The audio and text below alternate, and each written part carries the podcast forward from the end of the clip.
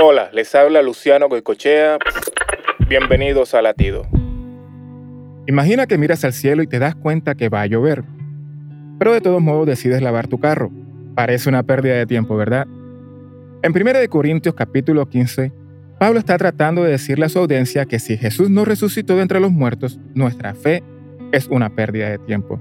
Él escribe, si no hay resurrección de muertos, tampoco Cristo resucitó. Y si Cristo no ha resucitado, vana es nuestra fe. Si Cristo permaneció en la tumba, espiritualmente nosotros también permanecemos muertos en nuestros pecados. Pero creemos en la resurrección, porque por cuanto la muerte entró por un hombre, también por un hombre viene la resurrección. Porque así como en Adán todos mueren, así en Cristo todos serán vivificados. Para escuchar más latidos, visita salvationarmyradio.org.